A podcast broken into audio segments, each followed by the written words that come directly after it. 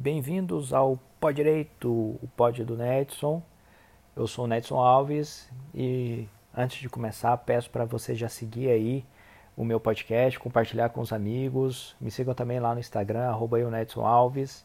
E hoje nós vamos falar sobre direito constitucional e um dos remédios constitucionais muito utilizados na, na prática, no dia a dia e que cai bastante em prova, que é o mandado de segurança. Então, sobre mandado de segurança, é importante nós sabermos que vai caber mandado de segurança para proteger direito líquido e certo, não amparado por habeas corpus ou habeas data, e quando o responsável pela ilegalidade ou abuso de poder for autoridade pública ou agente de pessoa jurídica no exercício de atribuições do poder público. Eu quero acrescentar mais ainda que não cabe condenação em honorário de advogado na ação de mandado de segurança. Isso está na súmula 512 do STF.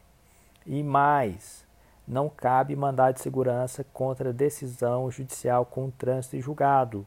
Anota aí, súmula 268 do STF. Guarda essas informações, porque eu tenho certeza que vão cair na sua prova. Até o próximo episódio.